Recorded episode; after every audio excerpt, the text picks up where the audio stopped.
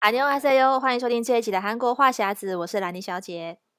我是索尼克。好，这一集我们想跟大家聊聊的，就是最近有一出这个韩剧呢，也是目前在台湾跟韩国 Netflix 上面都排行在前五名。那这一出叫做《我的出走日记》，嗯、这一出其实呃算是最近讨论度也也还蛮高的、哦，因为这一出韩剧其实我觉得，我觉得它有点。它算是比较不是那种，就是呃大众口味很什么这种恋爱剧或是或是好笑的这种，嗯、但是它其实是一个蛮贴近现实的一个、嗯、一个一个韩剧，我就觉得它。就是戏，真的是戏如人生，因为它很反映了现在 可能韩国的一些民情，所以这一出其实，在韩国的这个收视率是更高，嗯、然后在台湾其实口碑也还蛮不错的，所以呃，我的话是只看了前面啦，因为我我我是觉得比较沉闷一点，可是我会觉得它蛮多的那个剧情跟台词的确都是还蛮打中人心的，因为这个可也有可能是因为里面的人他们的年龄层跟他们就是呃比较比较是。呃，大人大人的那种现实的无奈，嗯、很，很多 是反应对现，就是现实就这样，但他也没有办法去改变，然后他只能默默的接受，然后又，嗯、我觉得他就是充满了各种现实的无奈，而且他还有很多金句，就是可以一一秒惊醒梦中的那种感觉，就哎，欸、就你他讲的时候，哎，就好像也是真的是这样，就很有很有共感，嗯，对。所以就很多是看的时候，韩很多韩国人看了以后，也觉得说啊，好像真的真的很反映出现实的状况。对，对，对。然后像里面的那个主人主人公，他们其实就是住在就是京畿道嘛，但他们的职场是在首尔，然后他们必须每天就是通勤的一个多到两个小时才能到职场，然后下班也要再再通勤一个多两个小时再到才能回家。我就觉得哦。跟我现在的感觉好像是一样，因为我刚好是跟他相 反。相反，对 对，我是住在首尔，但是我得通勤到京畿道上班。嗯，对，然后就是其实哦，我觉得应该很多韩国人也有这种感觉，就是他们上班的那个通勤路程都很长，就基本上一个小时，他们也觉得嗯，就是很基本。对，就是就是好像大家都这样。那你是不是之前同事也是很多也是要通勤很久才能来上班？对啊，因为我们公司就是在江南站那里嘛，然后我很多同事他们其实。其实也蛮多人就住在京畿道，有一个韩国的 team 长，他就住在京畿道，但他是开车上下班。嗯，那其他比较、嗯、其他人几乎都是搭地铁通勤的。像我有同事住在水源啊，然后住在也有人是住在首尔，但是是比较偏北的地方，就是江北在在更北。然后所以我每天听他们大概都是六点多就要起床通勤。就是十点上班也要六七点起床哦，嗯、就是那个通勤时间拉的非常长，所以他们那时候都还蛮羡慕我，就是住在离公司走路五分钟的地方，那就算是对，我也觉得我上次算是很幸运，因为公司帮我租的房子就在就在公司附近，所以我那时候还就是比较不需要。经过这个通勤之苦，那等到我后来呢，自己搬家到那个江北的地区的时候，嗯、我就真的体会到什么叫做通勤之 苦，因为我那时候真的也是早上如果搭地铁要要转两班车。然后那个转乘的时候你就很痛苦，对因为大一堆人都要转乘，就真的超挤的。然后所有的那个地铁站都跟我们的台北车站一样大，嗯、就是里面光在里面换线啊，然后要在那边走的时间加起来，就是那个加起来真的一个小时就是、嗯、就是基本。对，而且换线换线有时候就要换个五六分钟，就光一走从这号线到另外一号线的越长，就就要走五六分钟。如果如果是大站的话，又更久。然后有的时候，假如说你是二号线上下班的话，二号线很很辛苦的是，有的时候挤都挤不上那个地铁的车厢，因为人太多了。就是尤其是下班的时候也是，因为我有的时候下班会去坐二号线嘛，那个下上。嗯要挤上那个车厢都是一个很不容易的事情，然后在那边挤，嗯、然后你就真的很很想死。而且前阵子不是常常有地铁罢工吗？哦，对啊，我只要遇到一个罢工，我真的真的是，而且很常在罢工。我上次就是为了那罢工请假了，哦，因为他他 delay 了一个多小时，然后我本来是我已经提早十分钟出门，但是遇到那个罢工，然后我遇到那个抗议啊，哦、遇到那个抗议的时候，对对对，我。整个延迟了一个小时才到到公司，然后有，然后刚好那个月的某一次下班刚好遇到三号线火灾，嗯、然后我又晚了一个多小时才到家，所以就整个就是一一整天，你大概有大概三四个小时都花在通勤上面，就是你的时间就根本几乎都没有，就等你到家吃完饭、洗完澡就差不多要睡觉，然后隔天早上又要起来，又要开始通勤的那人生，就觉得这人生真的是很那个，就跟我觉得跟那个韩剧蛮蛮像的，我觉得他有反映出这个状况。对，尤其他在前面前前头两集的时候就有演到这个部分，因为他们三三姐弟就是都在首尔上班嘛，然后他们还要一起约好时间，就是因为下班后跟同事聚餐，然后如果其中如果小妹说哦，大姐说今天晚一点，小小妹也要跟着玩，然后哥哥也要一起玩，然后大家约好一个时间点在哪里一起共乘计程车回去，要不然要就是因为晚上又没有车，就一定要搭计程车，嗯，但是分开搭又太花钱，所以他们就为了通勤这件事情的省钱就演出来，然后里面我就记得是那个大姐就不断的在讲说，如果我们生在首尔，应该就会不一样吧？她就是会觉得说自己住在这个乡下，京畿道的乡下，又离这个都市很远，嗯，就有点怪罪她的命运，是因为她没有住在首尔。然后里面那个哥哥他也是怪罪说，因为他想要跟他爸爸说，他要求要买车嘛。他就有说，他没有车，又住在京畿道，这样子要怎么谈恋爱跟结婚？就是他，就是他，就是会把他的人生的一些挫折怪罪在呃没有车跟住太远这件事情。我就觉得哇，真的是很血淋淋的，就是反应。我觉得很多韩国人看到这段，就觉得对我就是这样，我就是住在太远。韩国的韩国房价也是年年在往上涨，对，尤其是首尔的房价，真的，嗯，对，所以很多韩国人也是。抱就是对买房已经就是抱持了绝望的态度，所以他们也就买不，只有可能他一辈子都买不起房，一辈子都得租房，然后租、嗯、租如果也是租在首尔市区，尤其江南那个房价又更贵。如果你是一般的那种员工来讲的话，那你就根本没有办法负担那个房租，或者是你买房的那个贷款也没有办法负担，所以很多人其实也是很辛苦的在过日子，有的人。要么是他买房，但他每个每个月的那那些房贷的压力啊也很大，就他几乎就薪水一大半就要给房贷拿走了，嗯、所以我觉得它里面其实有很大部分就反映出现实，尤其那女主角啊，她的那公司我的一些事情我也觉得很有共感，因为她女主角是契约职嘛，对、哦，然后韩国的话契约有分契约职跟正式职员，嗯，然后但是最近。很最近几年，韩国的公司也是开始就是就是大量请契约制，因为他们正如果你是正职员的话，就是公司要给这个员员工的成本是更多的，嗯、就正职员能享有的福利是更大的嘛。对对对。所以很多公司就开始慢慢就是不请正职，他就是契约制，嗯、反正。合约到了，他再决定要不要续约就好。嗯，所以对他们的压力也挺大。我就看那个那个女主角，她她那个厅长不是常常会欺负她嘛？我就看她那个厅长写她的那个通讯录上是把她的名字后面再括号一个契约字，我就感觉是有点就是很歧视哎、欸。哦，对，然后可能台湾比较不会有那么大的反差，但韩国就是会有这这这这身份上的那种差别。对，因为像台湾的话，这方面、嗯、这种这种就是要做约聘约聘职嘛，约聘人员，那通常就是一年一聘。那台湾的这种约聘职，据我所知是呃，他们就没有劳健保。所以他的劳健保要自己负担，嗯，比如说他他如果要劳保，他去自己去跟一个民间的工会，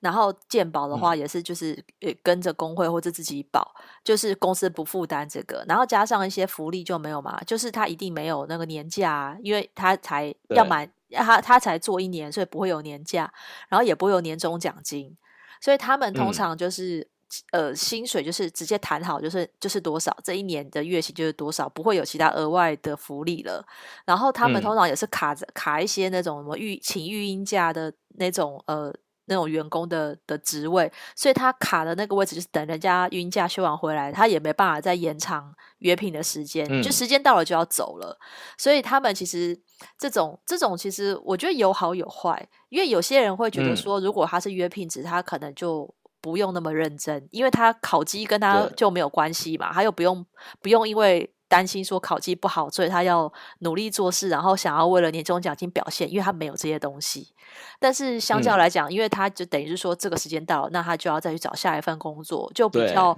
不固定，对，而且不稳定，他就没有办法就是在一个地方就持续做。所以他可能他也不知道他哪个时候会走，可能明年有续约的话啊，他就可以继续做。但如果明年没续约的话，他可能就得走，就觉得很很无奈。而且剧中的那个女主角，她其实还蛮有能力的，蛮出色的，uh... 但她她的工作没有办法得得到肯定，公司肯定的回报。她可能某个提案很好，但那公司可能不会因为她这个提了很好的案，给她加一个奖金，什么都不会，好事都会是给那个正职员工拿嘛。对，然后就是。但他同样也要承受很多公司上的压力，可能公司的主管也是跟他讲说，你要做什么什么事，他的他的工作量并没有减少，嗯，所以他也是觉得很无奈。然后我就前前几个礼拜我看看了有一集，我也很觉得很有共感。他就说，像这种公司待了很久的，通常都是一些没有用的废物，就是他们永远都会待在公司。他虽然嘴巴上说，啊哦，我想要走，我想要走，但他永远都会待在那边。然后反而是那些有能力的人。他就是悄悄的，他就自己走了，他就可能很快他就离离开，嗯，因为他很多公司就会去跟挖角他去跳槽嘛。对。但是就是通常留下下来的那种在公司待了好几十，可能几十年的那种老员工，然后整天在那边就卖坤坤的的那种，就是 那些人其实才是就是最没能力的，他又死在那边不走的，然后整整天只能压榨。我是有点好奇，嗯，那韩国的年轻人不知道会不会？就是现在就业市场如果改变，或大家不知道还是倾向于找这种正职，还是说这种契约职，或者说契约职在履历上面，他、嗯、写出来会是一个算是算是你的履历吗？就是我这个工每会不会会不会看说你每个工作都做一年，哦、然后会就就是如果你想要之后做正职，然后人家也会觉得你做契约职这个经验不算是一个经验。契约契约值的话，其实其实也是算是一个正正式的经验，嗯，但但是对，但是他大家大家还是会想说，他一进去就是正职，因为大家都不想说我我每个几年我就要换跳槽，我每个几年都要跳槽，大家都还想说这，因为韩国的制呃制度比较。比较奇怪的是，你在公司待越久呢，反正公司每年都会给你涨薪，所以一直涨，一直涨上去。然后你跳下一个级等，又会有下一个级等的薪水。对对对对。所以大大家还是会希望说，哦，我在一个公司稳定的做比较久，因为我只要那个年资够，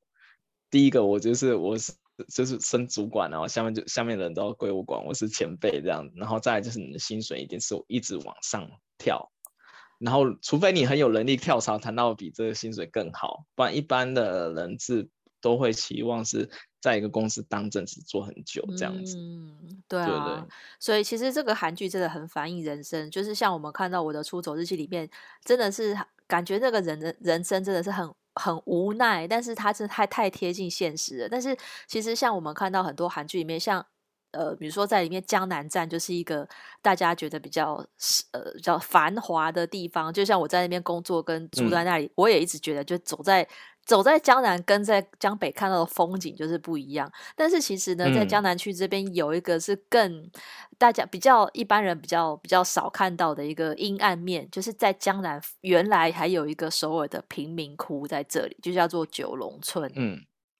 对，然后九龙村好像也是最近几年就慢慢有媒体去报道，嗯、因为它跟那个江南站其实是非常近。我们跟刚才看地图，哦，其实搭车大概十分钟就可以到到的地方，它其实就真的是只有一线之隔。嗯、然后这个地方其实当初也是因为韩国为了要举办奥运的关系，所以把一堆人。比较就是算是比较低收入的那些人，就是聚聚聚集在一个地方，是比较好管理这样子。然后现在就变成真的是一大片的，就是就是贫民窟的那种感觉。然后我们。去看那些照片，还有那些影像资料，你就可以看到他的那房子啊，他的连就连门牌都不是像韩国的一般的门牌，它是用那个喷漆喷上去，写写几号几号房这样。对。然后他的房子是因为他没有没有地暖，嗯，所以他连连那个房子的外皮都铺上一层那个灰色的棉袄，是因为冬因为韩国冬天很冷，他如果没有铺这个的话，就会就会冷死的那种感觉。然后里面很多大部分的居民都是以捡破烂为生，因为它旁边就是一个很大的资源回收厂，嗯，所以他们就是靠这个去做做赚一点微薄的经费。然后其实就很讽刺的地地方，就是因为它它离江南呃韩国首尔最繁华的地方就只只有一线之隔，可能是开车个十分钟就可以到了。地方，但是就有一块这个地方是一直到现在已经过了好几十年，它还是没有办法去做整个的整改，还是一样是在那边。所以看了其实就是这反差其实还蛮大的。是啊，对，嗯，因为我看那个图片，我也是觉得有点难想象在首尔有这样的一个地方，因为它真的那感觉那个房子真的很还可以住人，已经是很很很很很难了。然后。你可以想到，如果是下雨天，然后或是或是那种冬天这么冷的时候，住在那种没有地暖的地方，我都觉得天哪，这要怎么怎么生存？嗯，所以我相我相信里面那些居民，他其实他也很想要到外面去，但他可能他现在能力真的没有办法，他只要他只只有这个去那个栖身的地方，所以他就只好在那边住。我就觉得，其实那个环境。大家如果他可以看那个实景地图，就觉得那个地方不太像是能住人的地方，因为感觉很杂乱，然后旁边又是垃圾场，你想可以想象说那个地方可能会有多臭，然后很多不方便，但是那边还是有一一大片的人住住在那边，就你仔细看那一区九龙村，其实是很多人居住的地方。对、啊、对，然后其实除了这个九龙村以外，其实韩国还有很多地方都是贫民窟或者是比较灰色地带。因为像、嗯、呃，我之我之前问过一个朋友，就是就是其实像东大门的地方，大家想象的地方就是哦，东大门是批发市场，然后晚上很热闹嘛。对对对。其实，在那东一样是东大门站，但是在另外一面的地方，那边有贫民窟，也有红灯区。就以前的红灯区，嗯，就是我也是听我韩国朋友讲，我才知道。然后东东大门的那个贫民窟的地方也是很小，房间很小，就是比考试院还小。然后里面还，哦、嗯，然后我之前会看到这个这个地方是看韩国 YouTube，好像以前有一些案件发生，嗯，所以所以你会觉得说啊，就其实那些你可能眼睛看到说韩，只有看到韩旅游来韩国，只有看到一些就比较环。繁华的一些景象，但实际上在那个角落或者就紧紧挨着旁边，就可以看到他们的贫民窟或者是红红灯区这样子。对啊，然后其实，在首尔车站那边也有一些这个街友聚集的地方。然后，嗯、呃，他们其其实我觉得街友应该是说。呃，到处都有了，也不是只有韩国。其实台湾就是像在台北车站或是龙山寺附近，也会看到这些街友的身影。那现在其实我觉得大家比较，嗯、因为以前以前大家会会会比较嗯。多多少社会上会比较歧视，比如说以前都叫叫他们游民，然后现在已经就是呼吁大家不要叫游民，要叫街友，就是改一个好听一点的称呼。虽然是你也看得出来，他们他们一样是在那里。那通常你就会看他们，比如说盖纸箱啊、嗯，或者是就是其实就是有点，他们真的就是没有没有地方住，就只能在在在路上，然后弄一个一个小的避雨的地方。然后，但是他们。我说有时候觉得说不知道该怎么办，因为其实还应该是有一些民间团体有在发起一些什么去去去救助的，或者说捐物资啊，或者说呃送送爱心餐过去这样。但是像在韩国的话，是不是有一些地方是专门供这些人一些餐饮的部分？哦，因为韩国的话是有几区，有个几区是比较流浪汉比较多的地方，他们会有给食所。那给食所就是他会定。定期在那边发送，就是餐点，就是可像是我比较常经过的地方是那个中路三街靠近人事洞那边，就就大概有三个给食所，嗯，然后只要每一次。每到吃饭时间，你就可以看到前面就排了一长串的，可能是游民，有可能是老人，或者是可能他真的就是破产或者是没没钱的人，他们就等待那边发放粮食。嗯、但他就是、嗯、它里面其实就是一个小小的餐厅，然后里面有座位，他今天可能做什么东西，然后你只要是排队，你只要有位置出来，你就可以进去里面吃，然后就可以发现说，嗯、哦，我以前想象说韩国应该是比比较繁荣的那一面，但其实也有那么多人。是，可能他连吃吃饭都没有办法的人，他没有办、嗯、没有没有钱吃饭的人，对，对对，而且那个地方就是在冷寺洞的旁边，就真的是一线之隔，哦、就是观光客观光客人都会去的地方，但是不会、嗯、不会走到巷子里面，因为它巷子里面就是我我就想说，就是韩国不被太阳照射的一个角落，就是可能大家就是没有。没常常会忽略掉的一个地方，但他其实真的还是有一大群的人，他们可能就是失业啊，或者是欠钱什么，或者是接油等，他们就没有办法没有钱可以吃饭，他们就必须得仰赖这地方。但是也好险，韩国有一些政府或者是民间团体啊，他们就是有一些资金去做这种这种地方，可以就是给餐给那些人，让他不至于饿死。这点我是觉得还算不错，因为我感觉台湾比较、嗯、比较少做到这个这个地方的福利，因为我以前在台湾好像也有看过很多街友，但他们就真的是没有东西可以吃的样子，还还是台湾最近改变。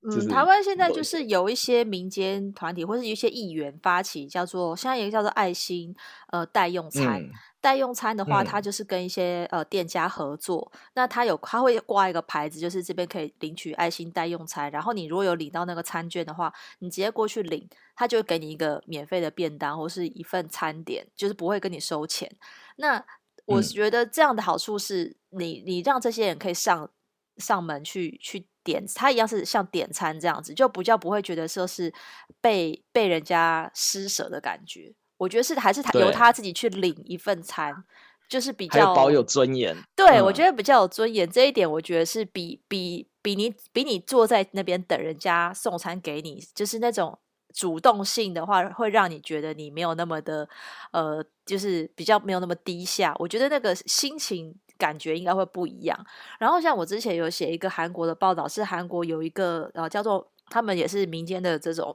宗教团体发起的，他在明洞的明洞圣堂那边就盖了一个叫明洞饭馆，然后他就是用一个临时的铁、嗯、也呃临时的棚帐篷这种搭起来的一个一个餐厅，然后会有一些志工就是去煮饭，然后也是供餐给这些呃就是比较低收入户的人，然后他是每个礼拜的三五三五日，他只有三天，然后就是白天的时候你可以去那边用餐。那我也是觉得看到那个报道的好处是，这些人他也是。去那边排队领餐券，然后进去里面坐着吃饭，然后我就觉得就是让他们很有尊严的在那边用餐，嗯、不会他他的他还要就是坐在里面，然后可以遮风避雨，然后端热汤给你，然后你还可以你要要求加饭或者什么，工作人员就会主动去给你，就是把你当做一般的餐厅客人看待。我觉得这一点就是更更更更更更是台湾可以学习的，就是我们能不能有一个地方。是可以让这些人进去用餐，他不会觉得自己就是很很很伤自尊，或是觉得很卑微。嗯，对对对，很卑微。因为我觉得人家拿东西给你，跟你自己主动上门去吃，心情就不一样。那当然，我们还是会希望不要是那种就是没有需要的人却来抢他们的资源。因为其实我觉得社会上还是有很多比较弱势的团体，还是蛮需要大家去关注。嗯。那我觉得韩国的这几个，像我觉得这几个。都都还蛮值得台湾学习的，因为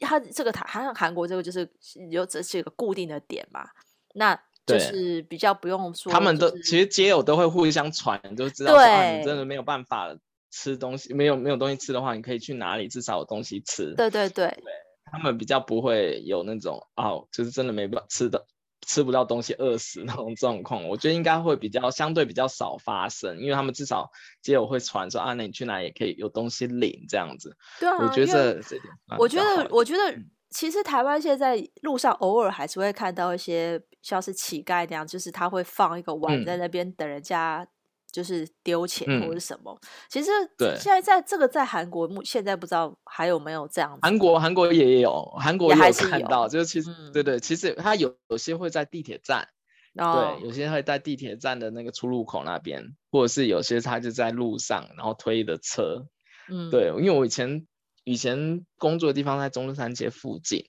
然后那、嗯、那个中山街其实也是一个老人。老人跟流浪汉聚集的地方，其实那个地方也是有点，一个人觉得有点乱，所以常常也可以看到很多就乞丐或者是什么的，有的没有的，反正就是，就是如果我，但我看到韩韩国普通就是经过那边，就是现在甚至年轻人都会就是给他们一点手边的零钱这样子，嗯，是的，比较有，我看感觉起来是韩国比较韩国人比较多会去就是。帮助别人这样子，他如果他自己有能力的范围，oh. 就是还是比较多会去，就是就是给给一些小东西，就是给一些钱啊或者是食物的人，我是比较、嗯、比较常见到，对，就是这样。对啊，对。但说到这这个以外，嗯，嗯，就除了这个以外，就是除了贫贫就是贫民窟啊，或者是那些就是给食所以外，韩国还有就是红灯区的这个文化，这可能也是一般、嗯、一般人比较少会看到的，就是像我们之前聊到那个刘刘永泽的 Netflix 的那个戏嘛，他们不是说那个他们就是那个连续杀人魔，就是专门跳。哦挑一些应招女嘛，那是不是在那个永登浦那一区。哦，嗯，对，就是韩国有三大，就是首以以首尔来讲，三三个比较有名的红灯区，一个永登浦，一个清凉里，一个水源。就是大家如果旅旅游来的话，如果刚好去这几几个地方，如果看发现了几个地方比较不对劲的话，大家可以知知道，可能大概是那个红灯，因为那红灯其实从以前到现在一直都还有。嗯，嗯，所以有的时候你不小心经过，你会可以看到看到他们，但他们就是其实也我觉得也是相较于社会比较弱势的一群，他们也是为了生计，然后逼不得已在在那边做从事这个的事情。嗯、对，就兰妮，你有经过这这几个地方吗？就是因为我第第一次去永登浦的时候，其实我有点吓到，因为它那个红灯区的范围其实挺大的。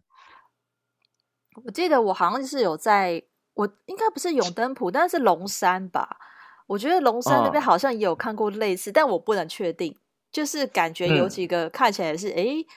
好像有点怪怪的地方。然后，但是，但是，对，对，但我我不能确定，因为我就感觉是有几个，有有，因为那感觉是有几台车子在那里。然后有、啊、有几个比较打扮比较比较浓妆艳抹的女子在那边，然后就看到前面几台车，我不知道是不是那个马夫，嗯、就是在那边接、接应的这种。对，但是我觉得这可能就是当地人，嗯、当地人会比较知道吧。如果观光客去，可能就、嗯、就不会那么去注意到，因为他他他，我其实不确定他合不合法。因为像如果国外的话，嗯、有些红灯区它是合法，可以在那边就是从事这个、嗯、这个这个行业的。对，但是韩国的话，他们其实警察那些可能都知道，但他就睁一只眼闭一只眼的那一种心态，因为因为刚才说那三个是非常有名的地方，那其实散布在各地的那种 no label 就是他们 KTV 大大部分都有，但他们不是有小姐在里面坐台，他们是会有有一个本子让你选。就是他们有他们有合作的几家，他会就是他们会开一个那个黑色的那个箱型车过来，然后就是再送小件。因为我以前住我以前住东大门，然后那边的 r o l l 也都有。然后后来我们发现，其实就是你要你要怎么找有做这种黑的那种龙尾房，你只要看他的那个那个是不是有挂那个霓虹灯在那边闪。Oh. 就他如果是有那个爱心啊或者是什么的，oh. 然后就很可疑，或者是他有那个，因为韩国不是很流行用那个气球的那种广告广告板充气的那种广告板。哦、oh, 对对对。如果会有会有他有画一个那个女 女生的剪影。对，你会画女生的倩影的话，那这。就是暗示你那有，就你只要进去，然后他就就会，因为我们有一次那会会会会写的时候有进去过，然后我们那时候不知道他有没有，但是他那个人就很熟练，就问我们要不要交，然后我们那时候因为都不知道，然后我们而且我们是正常的会议室，我们就跟他讲不用，但他们就是他们会有一本，然后就跟你讲他们有固定合作哪几家业者。然后，如果你不喜欢，他会还会换这样，所以，所以其实我觉得，其实韩国这一块其实也蛮乱的。然后还有一些是那种小型的 motel，有就是旅馆，嗯、在、嗯、呃，因为我第一次去的时候是是去釜山的旅馆，他们只要到晚上的时候就会有。丢很多那种色情的广告小卡。啊，嗯，对，而且然后那些小的旅馆，我不说的不是那种，就是他你进去，他如果看那个灯的颜色是那种红色，有些那个旅馆的那个房间的灯是红色的，嗯，然后整个气氛你就感觉就不对劲，然后通常是那地方的前台还会问你说啊，你要不要叫，就是其实我觉得。这个这种就是色情文化，其实在韩国还算蛮常见的。我个人觉得，因为我我看还蛮多，蛮多都有这个，尤其是诺雷榜的这个。罗莉坊那个几乎几乎有十间有八间都是有在做，但是我感觉他韩国的警察就是，哎、我知道有这个，但是他不会特别去抓。对台台湾的话，其实也有台湾这个，就是我们都是说说它是那个什么叉叉小吃店呐、啊，然后那个小吃店它也是外面都是那种那种黑黑色玻璃你看不到的那种，你就觉得一定是有、哦、有有鬼。因为之前也有很多在大概在万华那一道，然后他们都会叫做就是茶台台湾好像都叫那个叫茶室吧。就是他其实是有、oh. 有，就是有说是什么什么茶坊，反正他们就是用这种称谓，可是你大概就知道他是做什么的。但是这种我觉得这种文化还怎么讲？这可能可能我觉得亚洲就是会有这样子的文化吧。台湾、韩国、日本、嗯，日本也是有一个这种那个什么歌舞伎町还是哪里，就是它会有一个区是比较。算是风化区，对，但是这个这个的话，我觉得也不要歧视人家，哦、因为这个也他也也是也是一个行业嘛，也是在自己赚钱谋生、嗯。只是说，就是每个国家的那个规定不太一样。如果他不是一个，如果他不是非法的状态，或是说，就是我说这是游走在法律边缘啦，这可能就是另外一件事情要讨论的。就是我们只是看到说，如果以我们外国人的身份去看韩国，或是去看。他们的这些文化，我觉得就是，嗯，嗯他们有他们的生存之道，我只能这么说。嗯、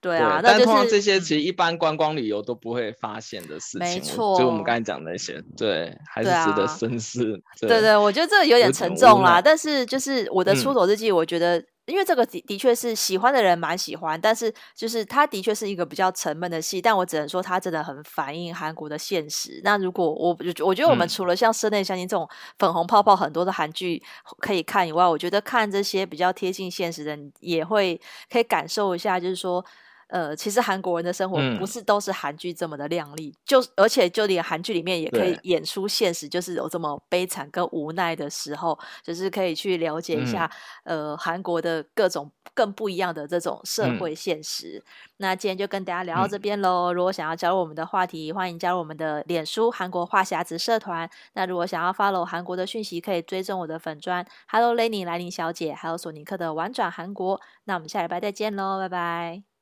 嗯，拜拜。